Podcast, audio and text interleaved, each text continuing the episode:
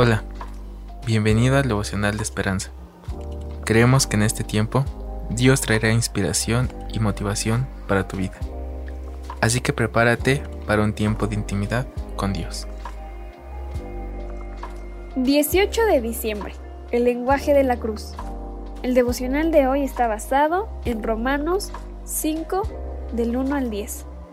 Mas Dios muestra su amor para con nosotros en que siendo aún pecadores, Cristo murió por nosotros. El autor nos dice, el pastor Tim Keller dijo, nadie aprende quién es por lo que se le dice, hay que mostrárselo. En un sentido, es como el dicho, las acciones hablan más fuerte que las palabras. Los cónyuges se demuestran aprecio al escucharse y amarse. Los padres manifiestan cuánto valoran a sus hijos al amarlos y cuidarlos. Los entrenadores les transmiten a los deportistas sobre el potencial que tienen al invertir en su desarrollo.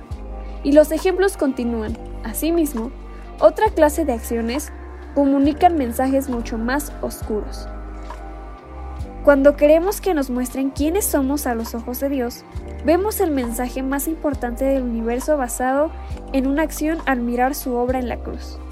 En Romanos 5.8, Pablo escribió, Mas Dios muestra su amor para con nosotros en que siendo aún pecadores, Cristo murió por nosotros.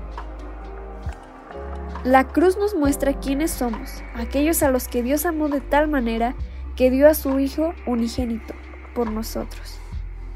A diferencia de los mensajes confusos y contradictorios de personas quebrantadas, en una cultura deshecha, el mensaje del corazón de Dios resuena claro.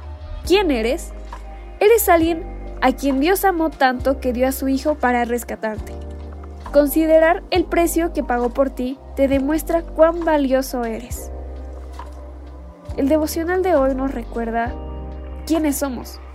A veces estamos tan confundidos y tan perdidos que no alcanzamos a ver que somos hijos de Dios. Y es algo tan increíble, es un regalo tan grande que a veces no lo podemos comprender, pero tenemos que poner nuestra identidad en Dios. Gracias Padre por salvarme, por tu sacrificio en la cruz.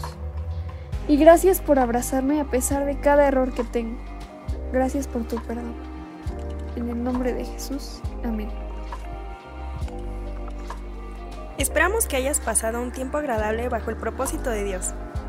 Te invitamos a que puedas compartir este podcast con tus familiares y amigos para que sea de bendición a su vida. Puedes seguirnos en Facebook, Instagram y YouTube como Esperanza. Hasta mañana.